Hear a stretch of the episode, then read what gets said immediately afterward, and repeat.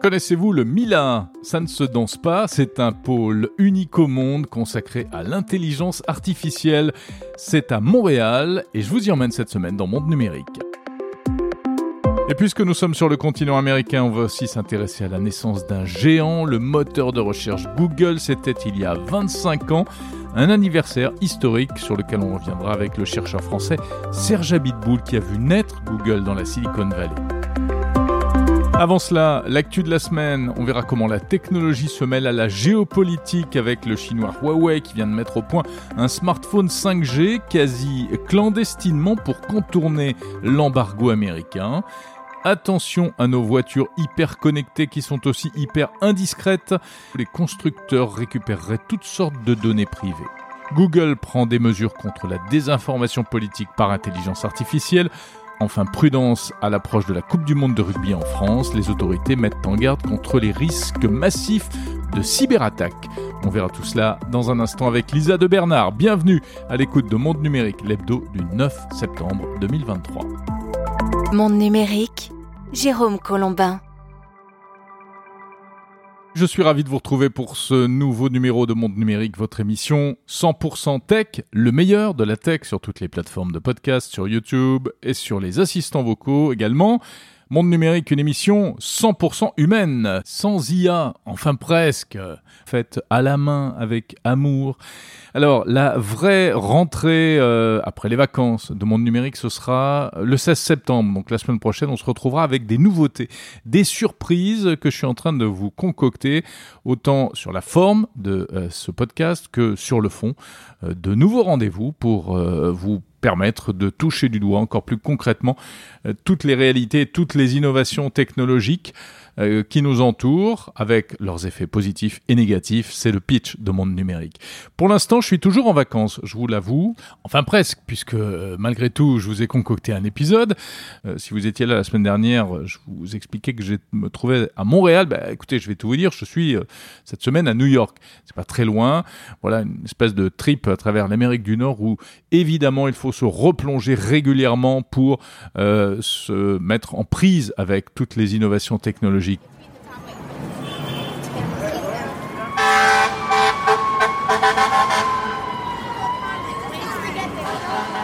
New York, une ville toujours aussi folle, il faut bien le dire.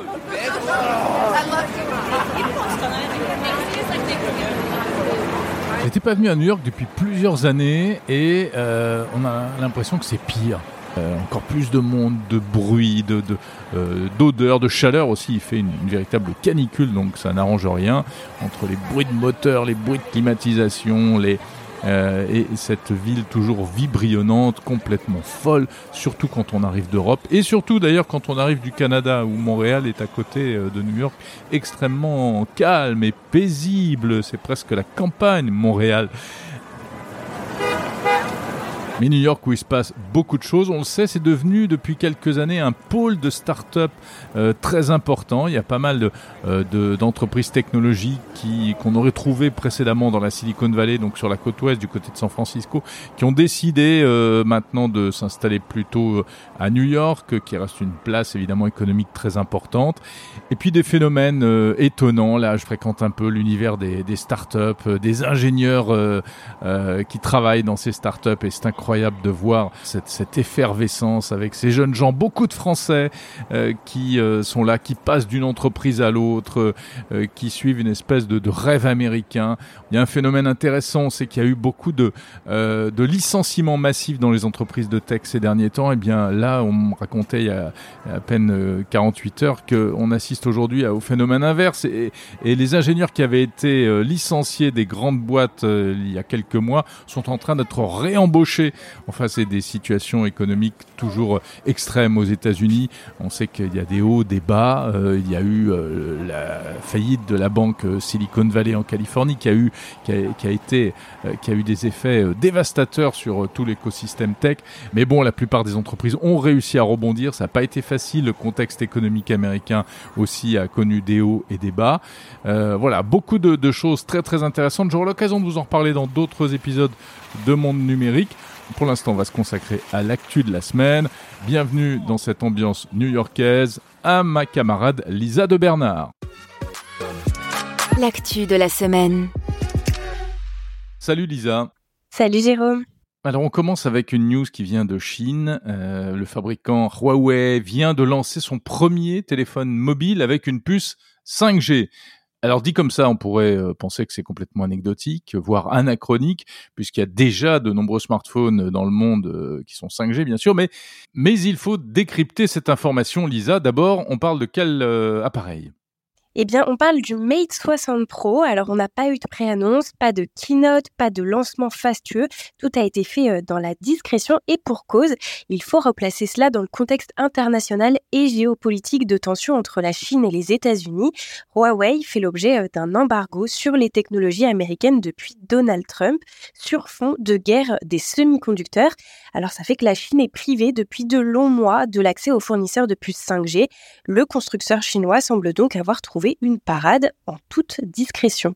Alors quelle parade? Est-ce qu'on sait comment euh, Huawei a pu accéder à cette technologie? Même s'il faut préciser que Huawei était, était, très très bon et très en avance sur les technologies 5G, mais plutôt côté réseau et pas euh, côté, euh, côté terminaux en fait. Donc comment ils ont fait? Eh bien, selon la presse américaine, eh le, le, constructeur chinois aurait construit plusieurs usines fantômes pour contourner les sanctions américaines, enregistrées sous le nom d'autres sociétés qui, elles, ne sont pas dans la liste noire dressée par les États-Unis. Et c'est donc par ce biais qu'il se serait fourni des équipements américains, une opération estimée à 30 milliards de dollars financée directement par Pékin. Incroyable, donc c'est la technologie qui se mêle à la géopolitique euh, sur fond quasiment de, de, production clandestine. Bon, et quel type de puce 5G est-ce qu'on retrouve dans ces euh, Mate 60 Pro alors? Eh bien, c'est la Kirin 9000S, une puce de 7 nanomètres et sa taille est une donnée importante puisque, d'une part, cela confirme le fait que Huawei a détourné les sanctions puisque l'embargo bloquait l'approvisionnement en puces inférieures à 14 nanomètres. D'autre part, parce que ça révèle également que Huawei n'a pas, pas complètement rattrapé son retard puisqu'à titre de comparaison, les iPhones les plus récents intègrent des puces de 4 nanomètres et même de 3 nanomètres pour le prochain modèle attendu dans quelques semaines. Oui, le prochain modèle, l'iPhone 15, bien sûr, qui sera euh, présenté lors d'une keynote euh, mardi prochain, 12 euh, septembre. Et d'ailleurs, bah, tiens, j'en profite pour le signaler, j'aurai le plaisir, pendant cette keynote, de rejoindre mon camarade François Sorel sur le plateau de l'émission Tech Co. Les voitures, euh, on le sait, sont de plus en plus connectées, intelligentes, euh, surtout les véhicules électriques, mais pas seulement. Or, euh, eh bien, monter dans sa voiture, du coup, ne serait pas aussi banal qu'auparavant. Savez-vous, vous qui nous écoutez, que votre voiture est un véritable aspirateur à données personnelles? C'est ce qu'a démontré en tout cas une étude de la fondation californienne Mozilla qui a passé en revue 25 marques de véhicules et les résultats sont, qui sont présentés paraissent un peu inquiétants. Et c'est peu de le dire puisque sur les 25 marques en question, toutes collectent davantage de données personnelles que nécessaire selon les conclusions de cette étude.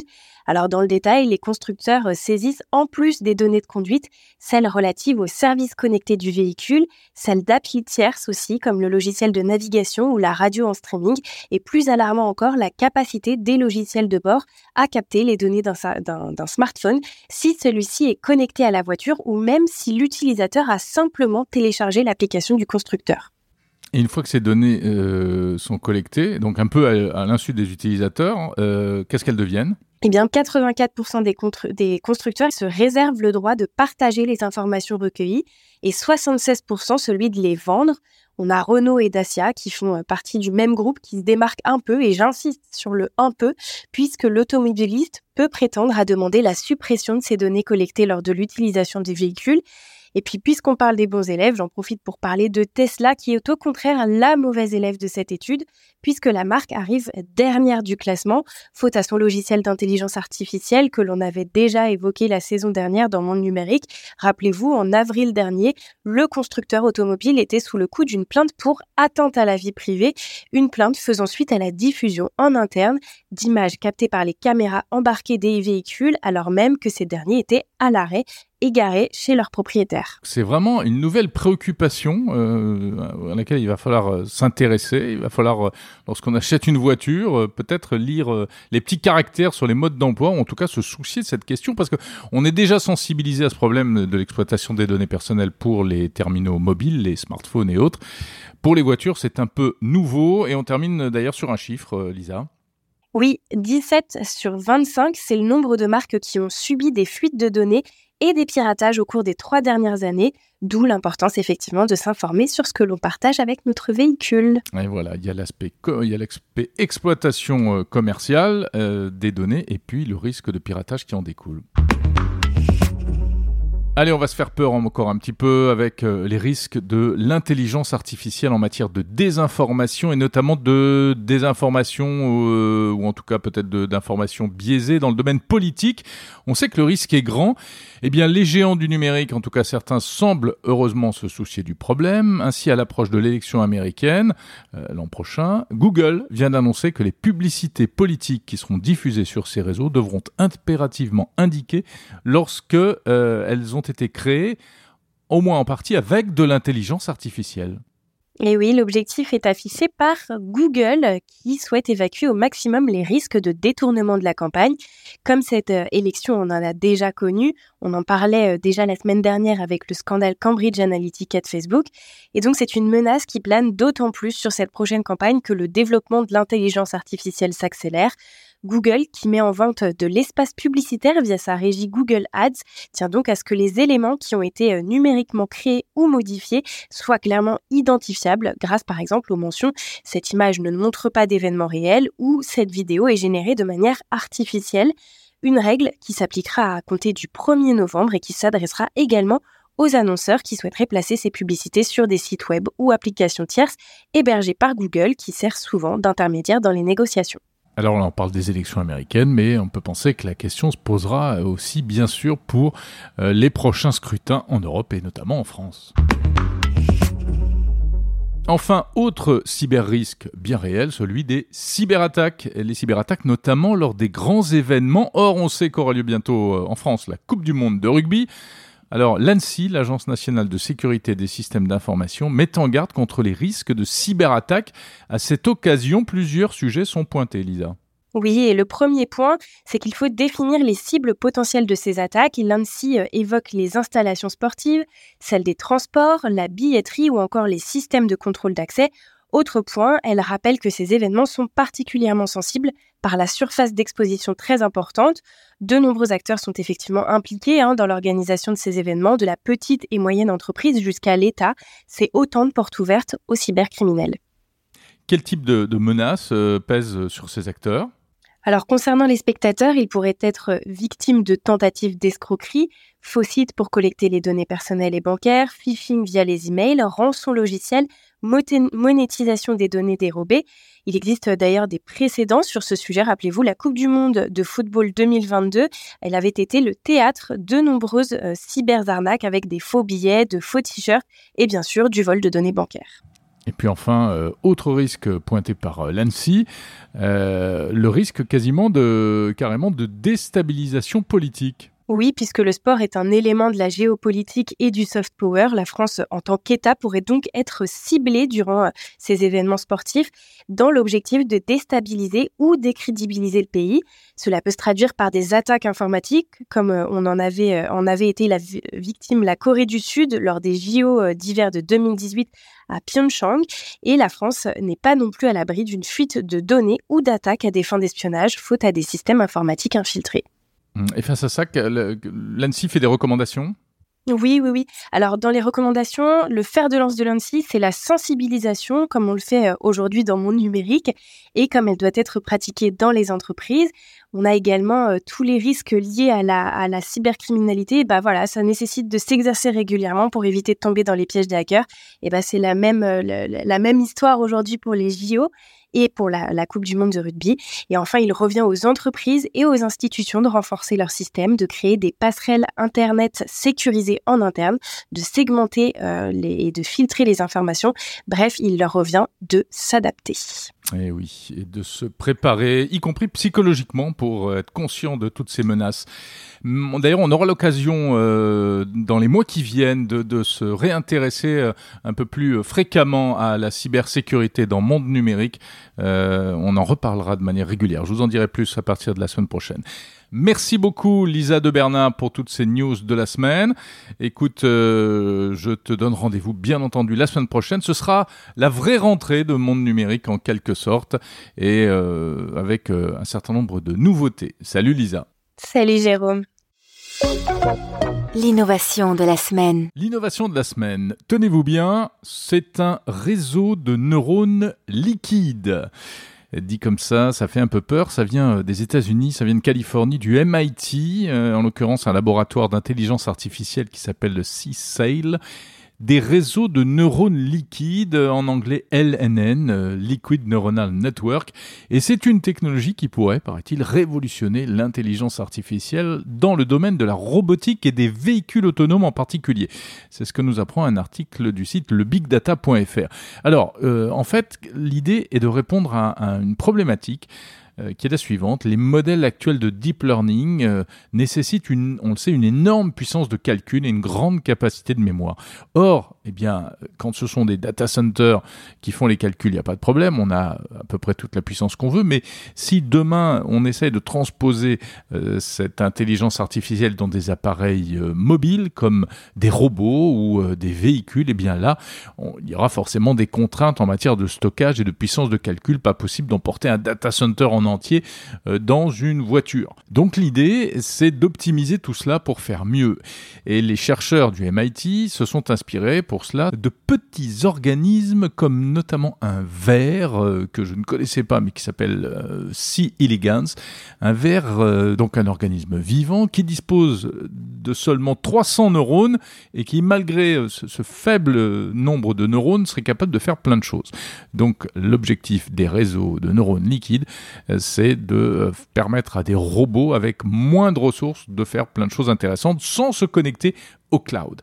Concrètement, eh euh, ces réseaux utilisent, euh, tenez-vous bien, des équations différentielles ajustables dynamiquement, en tout cas lors de leur phase d'entraînement, et c'est cette capacité qui leur permet de s'adapter ensuite à de nouvelles situations après l'entraînement.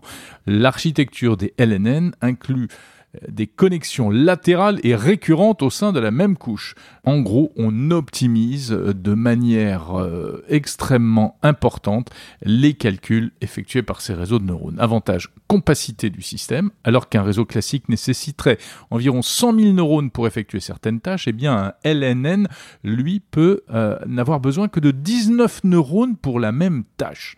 On imagine donc et on voit le, gain de, productivité d'une certaine manière. Euh, également des bénéfices en termes euh, d'interprétabilité, c'est-à-dire que moins de neurones euh, permettent du coup de mieux comprendre nous en tant qu'humains, eh comment procède et comment se passe la prise de décision du modèle. Et ça pourrait être appliqué à, plein de choses. Pour la détection d'objets, par exemple, les NNN entraînés sur des vidéos euh, ont montré une, extrême euh, performance. Hein. Ils ont été entraînés sur des vidéos en été et ils ont réussi, euh, lorsqu'on leur projetait des vidéos des mêmes paysages de forêt, etc., prises en hiver, à reconnaître eh bien, les, différents éléments, ce qui est évidemment très difficile à faire pour une intelligence artificielle. L'explication, c'est que les LNN se concentrent davantage sur les tâche principale plutôt que sur le contexte qui devrait d'ailleurs au passage permettre d'éviter certains biais. Donc les applications, on l'a dit, la robotique, les véhicules, les véhicules autonomes évidemment qui ont besoin de, de beaucoup d'intelligence artificielle pour fonctionner, pour se repérer dans euh, l'environnement urbain. Donc ces modèles pourraient traiter euh, des flux vidéo, audio et puis toutes sortes de, euh, de données récupérées par les capteurs des véhicules de manière beaucoup plus rapide avec moins de ressources techniques. des tests ont été menés avec des robots qui montrent des résultats extrêmement prometteurs euh, et même avec des systèmes multi-robots, paraît-il. Voilà, les réseaux de neurones liquides sont peut-être l'avenir des réseaux de neurones pour le deep learning, pour l'intelligence artificielle.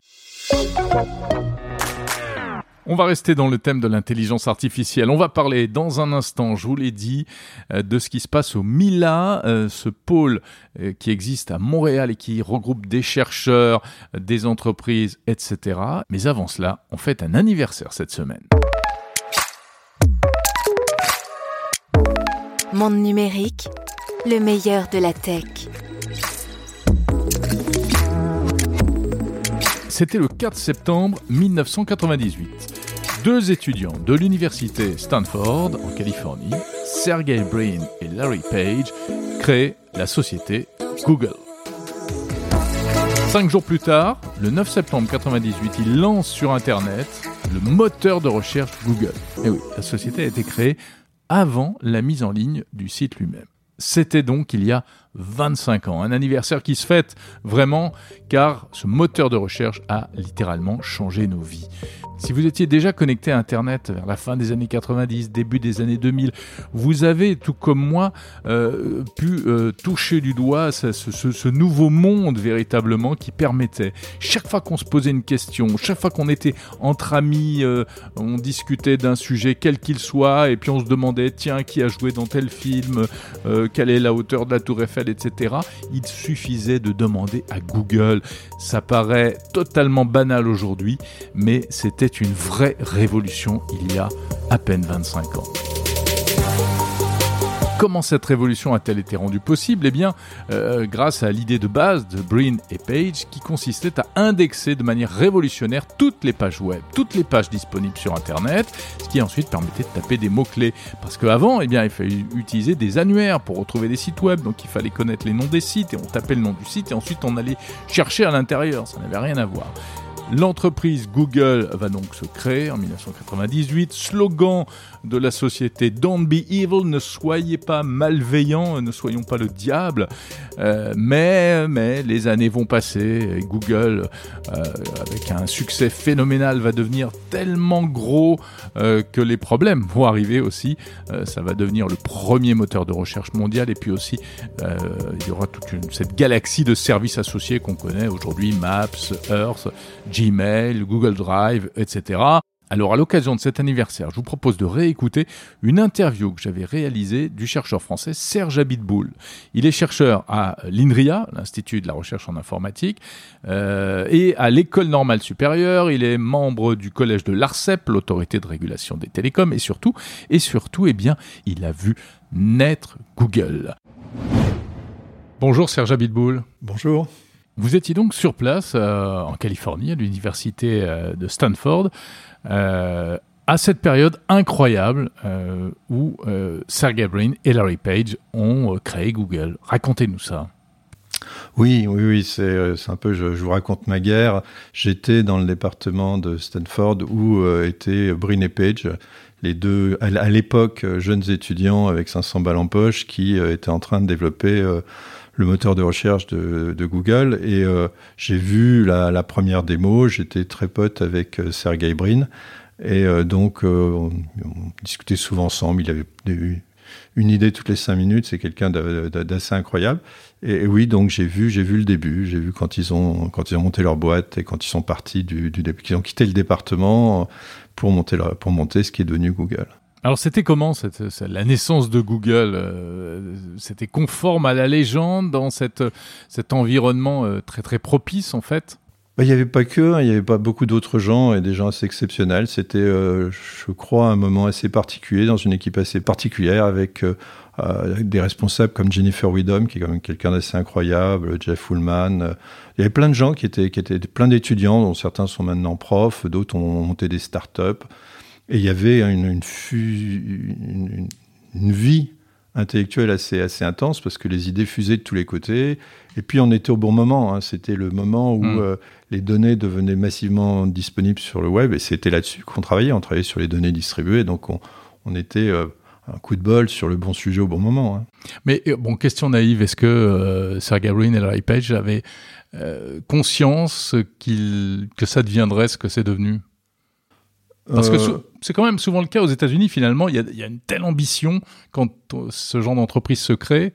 Alors oui, il y avait, enfin si vous voulez, quand on regardait ce qu'ils avaient fait, c'était clair. C'est-à-dire qu'il y avait un truc qui bloquait tout le monde, et puis que maintenant, avec leur, leur, leur logiciel, résolvait. Et, et, moi, quand ils m'ont fait leur démonstration la première fois, j'ai tout de suite acheté. C'était, ça marchait bien. Euh, il, tout le monde était conscient que c'était un grand succès. Pour donner juste une illustration, un, un jour, il y a quelqu'un qui leur a proposé euh, je sais plus, euh, une somme assez incroyable pour leur logiciel, euh, je sais pas, peut-être un million de dollars ou un truc comme ça.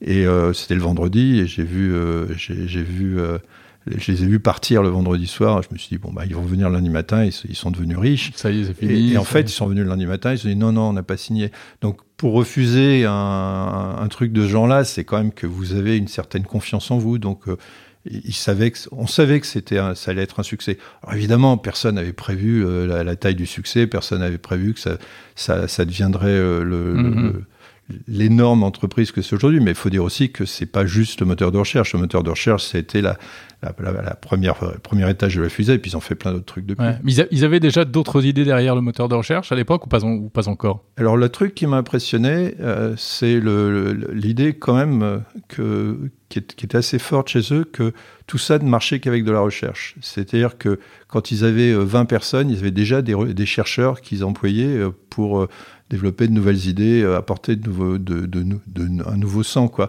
Et ça, moi, je compare en France où même des grosses boîtes hein, ont, ont beaucoup, sont très, très réticentes à, à investir dans la recherche. euh, on va faire des trucs qui rapportent dans les, dans les six mois, ben, ça prouve quand même que ça marche. hein. C'est-à-dire qu'eux, ils étaient, c'est une start-up, ils avaient 15 personnes et ils avaient déjà euh, quelqu'un comme Rajiv Motwani qui, qui s'occupait de la recherche chez eux. Donc, Mm. euh, c'était quand même une question, une certaine vision de, du développement euh, numérique tirée par la recherche. Ouais. Et Sergey Brin alors, il est sympa? Oui, oui, c'était c'était un jeune étudiant. euh, Il faut, faut- faut- faut voir quoi. Il avait, il allait faire ses exposés en patin roulette. Il était marrant. Il, il était très déconnant. Euh, oui, oui, c'était quelqu'un de sympa. Est-ce que, euh, je veux dire, Google aujourd'hui, c'est- tout et son contraire, c'est euh, Dieu et le diable. Est-ce que ils avaient conscience qu'un jour ils seraient considérés comme le diable? C'est, je sais pas ce qu'ils, avaient- je, je peux pas dire ce qu'il y avait dans leur tête. hein. Je, je- ce que je peux dire, c'est l'impression que j'avais, le, l'image qu'ils voulaient donner, c'était qu'ils voulaient faire le bien. Enfin, c'est un, c'est un peu le, C'était le slogan de départ. C'est le slogan de départ, c'est un peu le truc dans, dans, dans- la Silicon Valley. On veut changer le monde, on va faire un monde meilleur. Il y a quand même beaucoup de pipeaux là-dedans. Euh, le, le but de ces entreprises, c'est quand même de faire beaucoup d'argent, d'accord? Donc, euh, moi, je ne sais pas à quel moment, à quel moment ça devient un peu diabolique. C'est quand même, c'est quand même beaucoup parce que tout ce qu'ils font est tout à fait légal. Et puis, si on n'est pas content de ce qu'ils font, il suffit de changer les lois. hein. Bien sûr. Donc euh, c'est pas c'est pas non plus le diable, c'est c'est devenu des grosses entreprises capitalistiques euh, qui ont un pouvoir considérable, euh, qui ont un pouvoir qui est inquiétant. Bah, donc dans ces cas-là, bah, c'est aux, aux États de se prendre en main et puis de de le- les diriger comme ils veulent. Ouais, c'est toute la question de la donnée et de l'exploitation euh, commerciale de la donnée, y compris de la data privée. Quoi. Et- Exactement, c'est tout ce qui toutes les données qu'ils récupèrent sur vous. ils- écoutez, bah, ils le font. Ils le font d'abord pour mieux vous servir, ça c'est le slogan, mais ils le font surtout pour faire plein d'argent. Mais ça, c'est la réalité d'une entreprise. On ne peut pas reprocher une entreprise de, de vouloir faire de l'argent. Par contre, ce qu'on peut reprocher, c'est qu'on peut reprocher aux, aux institutions de ne pas régler le- les, problèmes qu'elles causent. Merci Serge Abitboul, chercheur à l'INRIA, à Normal Sup et membre de l'ARCEP. Et je précise qu'on peut retrouver l'intégralité de votre interview sur le site mondenumérique.info.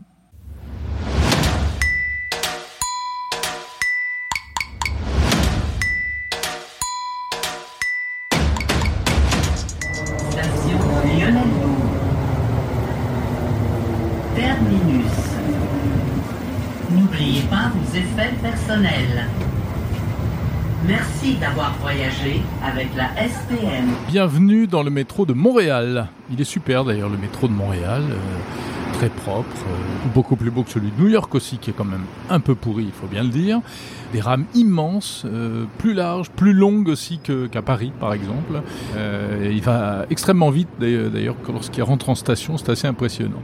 Bref, nous sommes à Montréal pour parler d'intelligence artificielle. Nous sommes au MILA, un organisme fondé en 1993 par le spécialiste mondial de l'IA Joshua Benjo, qui est une vraie personnalité de ce milieu. Et le Mila est original parce qu'il rassemble euh, en un même lieu, euh, même si c'est un peu virtuel parce qu'il n'y a pas forcément grand monde depuis le, depuis le Covid. Tout cela se fait de plus en plus euh, en, télétravail. Euh, il rassemble, bref, la, la crème de la crème de l'IA canadienne et même nord-américaine et même internationale. Pour en savoir plus sur ce que fait précisément le Mila, je vous invite à écouter l'interview intégrale qui sera mise en ligne la semaine prochaine sur le fil de Monde Numérique. J'ai rencontré le chercheur Laurent Charlin. On va parler avec lui tout de suite euh, d'une question très intéressante, très précisément, concernant l'apprentissage des intelligences artificielles. Car savez-vous que les modèles d'IA générative comme ChatGPT ont un problème, un gros problème? Ils n'ont pas de mémoire. Lorsqu'ils apprennent des choses, ces outils oublient ce qu'ils ont appris avant. C'est évidemment un problème et la recherche scientifique est là pour essayer de trouver des solutions. On en parle tout de suite. Bonjour Laurent Charlin. Bonjour. Vous êtes membre académique principal à MILA, l'Institut québécois d'intelligence artificielle, où nous nous trouvons. Vous êtes professeur agrégé à HEC Montréal, titulaire d'une chaire en IA, spécialisée dans les, systèmes d'apprentissage profond.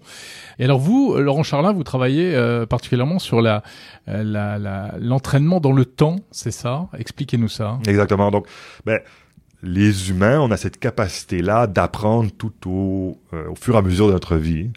Euh, ce que je sais aujourd'hui, c'est une chose. Demain, j'apprendrai autre chose que j'ajouterai à ma base de connaissances. Mhm. Il est possible, évidemment, que j'oublie des choses, mais les choses que j'ai oubliées, c'est possible aussi que j'arrive à m'en souvenir beaucoup plus rapidement. Donc, j'arrive à réacquérir ces connaissances que j'ai oubliées là. L'IA, pour l'instant, n'est pas capable de faire ce genre de choses-là. Donc, si elle apprend une première base de données, que je lui montre une seconde base de données, elle risque de tout oublier ce qu'elle a appris dans le précédemment. Et donc, on veut qu'il y ait des apprentissages qu'on appelle plus continus, qui soient donc incrémentaux.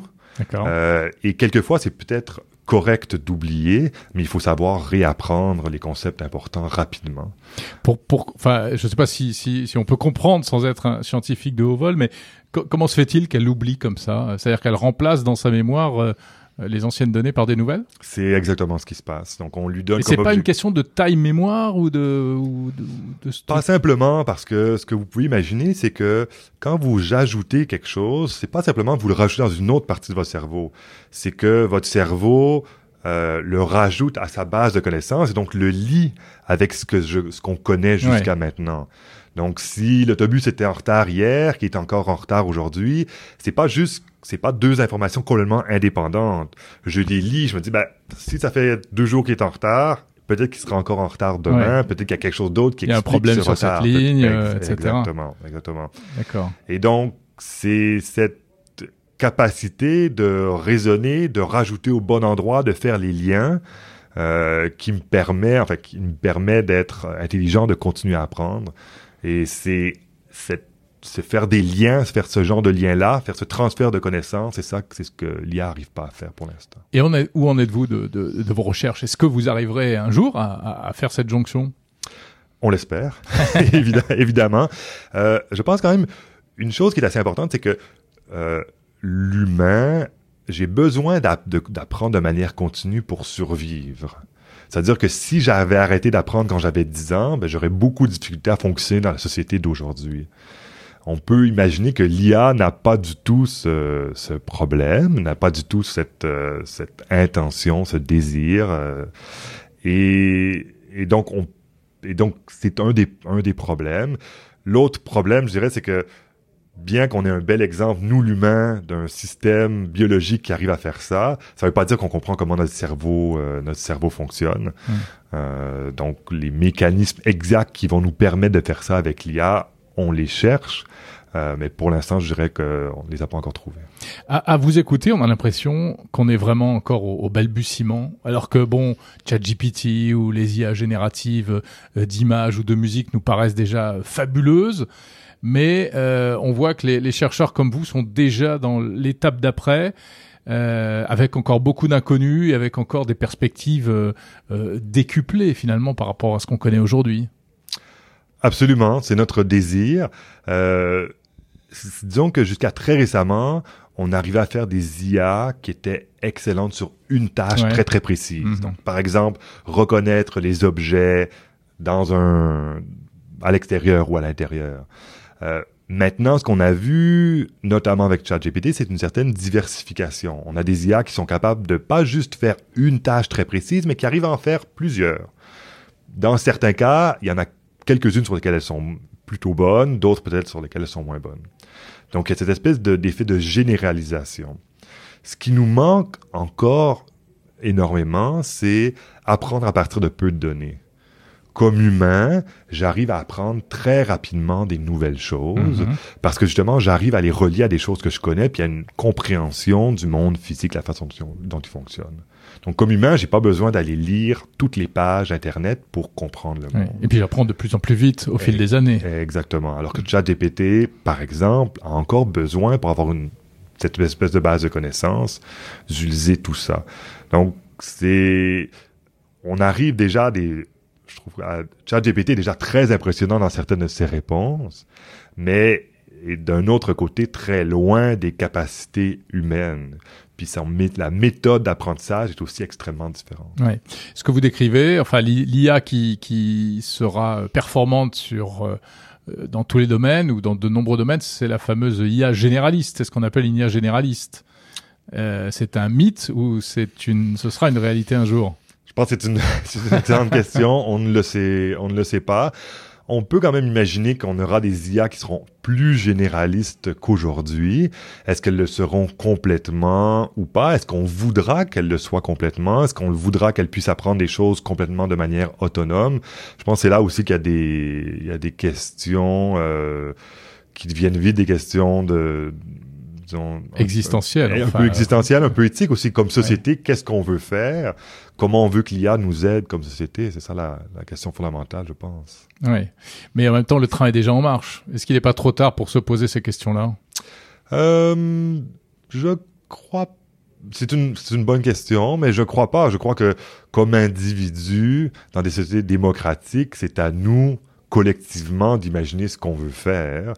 Euh, et si, par exemple, personne n'utilise ChatGPT parce que personne trouve que c'est pertinent, ben, ces compagnies-là vont devoir faire un peu, un peu autre chose. Ce qui n'est pas le cas, ce qui est plutôt l'inverse, puisque tout le monde se jette sur ChatGPT. Pour l'instant, tout à fait. Voilà, puisque des, des, des, des outils similaires sont intégrés euh, dans euh, les moteurs de recherche, Google, euh, Microsoft, etc. Est-ce que selon vous, c'est c'est une bonne chose finalement de mettre ce type d'outil à la portée du plus grand nombre, à la portée de tout le monde? Ah, ça, c'est une excellente question. Je ne le sais pas. Je vois clairement des avantages. Ouais. Euh, je pense que notamment, ça a permis à, à l'intelligence artificielle de devenir utile. Donc maintenant, comme vous l'avez dit, plein de gens l'utilisent euh, tous les jours pour faire différentes tâches. Euh, je pense par contre que moi, comme chercheur universitaire, j'aimerais bien avoir une meilleure compréhension de ces systèmes-là avant de recommander qu'on les utilise tous. Mm. J'aimerais comprendre dans quel cas ils fonctionnent, j'aimerais comprendre dans quel cas ils ne fonctionnent pas. J'aimerais m'assurer que ils- ces outils-là seront accessibles au plus grand nombre de gens, peut-être. Puis j'aimerais qu'on ait une meilleure compréhension de où va-t-on avec ce, ce genre d'outils-là. Pour l'instant, j'ai l'impression que les gens qui mènent le jeu, il y a un petit nombre de, de compagnies, mais un petit nombre d'individus fondamentalement qui mènent un peu, un peu ce jeu et qui décident un peu finalement d'où on va aller. Ce qui me rassure, c'est que je crois que ces compagnies-là, ces entités-là, sont ouvertes au dialogue euh, et même si on n'est pas nécessairement d'accord, on peut imaginer cheminer un peu tous ensemble comme ça. Mhm. Oui, parce que alors, euh, je reviens au, au- à Mila. euh, parmi les, les, les membres fondateurs ou les sponsors, on on trouve des grands noms. hein. Il y a Google, il y a Nvidia, il y a tous ces gens-là, Meta. Vous travaillez avec eux au quotidien, euh, ou alors ils ont mis la main sur vous et ils vous dictent ce qu'ils veulent? Pas du tout. Donc, ce sont pas des membres fondateurs. Les membres fondateurs sont des les universités euh, montréalaises. D'accord. Ce sont des partenaires et qui ont accès à certaines choses à Mila, mais pas à toutes. Euh, ce sont des partenaires avec quelquefois avec lesquels c'est extrêmement stimulant de discuter parce que justement ils ont des grandes bases de données, des, capacités computationnelles exceptionnelles. Euh, c'est des partenaires avec lesquels nos, chez lesquels nos étudiants aiment souvent bien aller travailler. Ça leur fait une expérience euh, très pratico-pratique. C'est aussi des partenaires avec lesquels c'est intéressant d'engager, de discuter avec eux, de comprendre ce qu'ils veulent, de comprendre, d'essayer de comprendre, enfin, de leur faire comprendre ce que nous on veut. Donc c'est, je le vois, je le vois comme Et ils vous un dialogue scientifique. Ouais. Euh, Est-ce qu'ils nous écoutent? Je pense que c'est pas tout à fait comme ça que je, je verrais les choses. Ils nous disent pas quoi faire et nous on leur dit pas quoi faire, Mhm. mais on développe, on est dans le même écosystème puis on développe l'intelligence artificielle ensemble. D'accord. Mais parce que les inquiétudes euh, qu'on évoquait tout à l'heure, elles viennent peut-être de là aussi. C'est-à-dire que l'IA devient aussi un produit mercantile, commercial. donc, est-ce qu'on va pas renouveler avec l'IA toutes les erreurs qui ont été faites, par exemple, avec les réseaux sociaux, avec ce type d'outils? On voit par exemple, pardon, euh, mhm. je vais citer quelques quelques problèmes récents. Hein. Aujourd'hui, on peut facilement usurper. Alors, on peut faire euh, de, créer de faux visages, créer de fausses voix. Ça paraît amusant, mais on voit ce qu'il y a derrière. L'usurpation d'identité. Euh, en ce moment, il y a par exemple en France un avatar d'Emmanuel Macron qui raconte n'importe quoi sur sur la plateforme Twitch, qui répond aux gens. C'est très drôle, c'est plus vrai que nature. Il y a un avatar de, il y a un faux Jésus aussi qui dialogue avec les internautes. Il y a euh, des artistes qui ont été clonés pour faire des, publicités à leur insu. Euh, et puis bien sûr, il y a eu des, des même, hein, avec des demandes de rançon pour des faux enlèvements. On a fait croire par exemple à une maman que sa fille avait été enlevée et en fait la voix était euh, synthétisée hein, à partir de quelques secondes d'audio trouvés sur euh, sur les réseaux sociaux. Donc en fait tous les, les, risques euh, dont on parle, ça y est, ils sont là, ils sont face à nous aujourd'hui, ils sont dans la vie, ils sont, on est en plein dedans. Mmh. Absolument. Ben c'est pour ça, je pense que ce qui me rassure, c'est que il y a plusieurs efforts en Europe et au Canada notamment pour euh, légiférer pardon, sur certaines de ces choses-là, puis pour encadrer euh, certaines de ces applications-là, comment on a le droit d'utiliser, ce qu'on a le droit de faire, ce qu'on n'a pas le droit de faire. Et ce qui me semble particulièrement important, c'est comme c'est comme le, le, futur est très incertain, c'est d'avoir des législations qui peuvent s'adapter ou des entités qui vont s'adapter aux différents progrès. Parce que certains des problèmes dont vous parlez, peut-être de deepfake en général, mm. ce sont des problèmes qu'on avait ou des choses qui n'existaient pas il y a cinq ans. Donc, une législation qui aurait été écrite il y a cinq ans ne serait peut-être pas adéquate pour des problèmes d'aujourd'hui.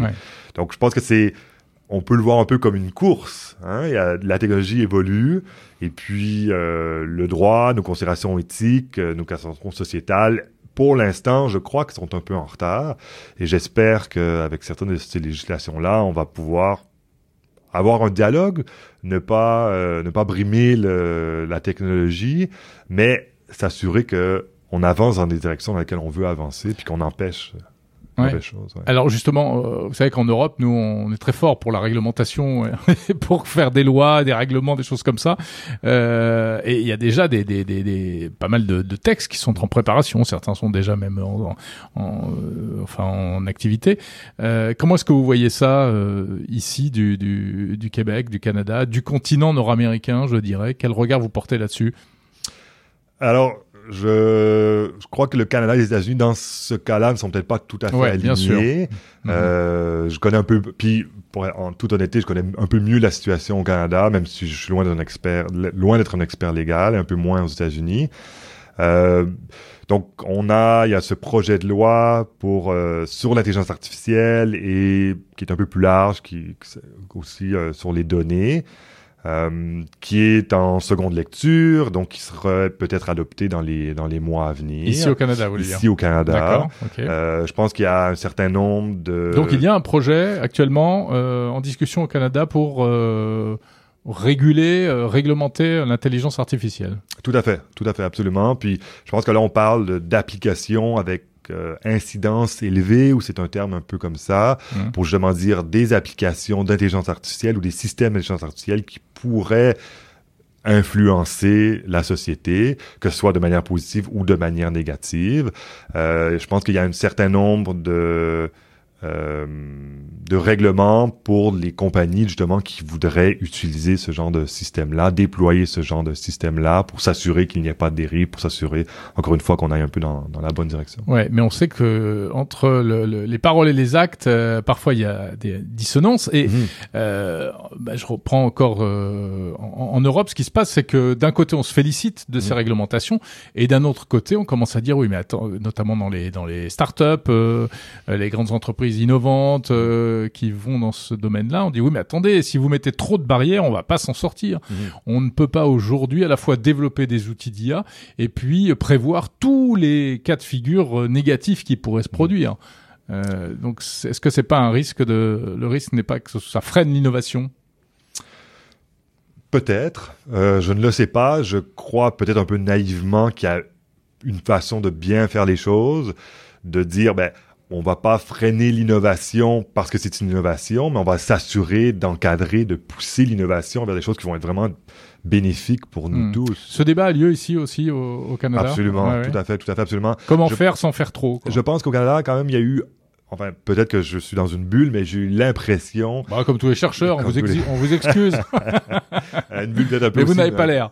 c'est gentil, c'est un peu montréalaise, où euh, je crois qu'on a peur, enfin, qu'on ne voudrait vraiment pas arriver dans un monde où il y a eu tellement de dérives qu'on veut plus faire d'IA. Ouais. Donc, on veut faire particulièrement attention à ça, quitte même peut-être quelquefois à ralentir, quitte à, ne- à dire on ne va pas travailler là-dessus.